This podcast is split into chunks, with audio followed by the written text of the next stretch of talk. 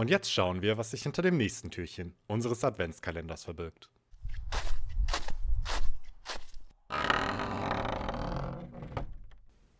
Man muss das Unmögliche versuchen, um das Mögliche zu erreichen. Hermann Hesse. Es ist wahr, dass du nicht immer bestimmen kannst, wie dein Leben verläuft und was in deinem Leben geschieht.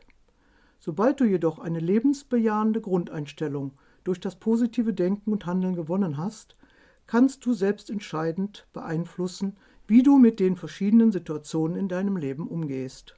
Viele Menschen haben ein besonderes Talent darin entwickelt, ungünstige Geschehnisse aus der Vergangenheit immer wieder aufzuwärmen und erneut zu durchleben. Das macht sie schlapp, krank, erfolglos. Es ist leichter, das Unangenehme zu vergessen, wenn wir es einfach ablehnen, uns daran zu erinnern. Dieser Verdrängungsmechanismus ist von der Natur vorgesehen, um uns vor anhaltend negativen, düsteren Gedanken zu schützen.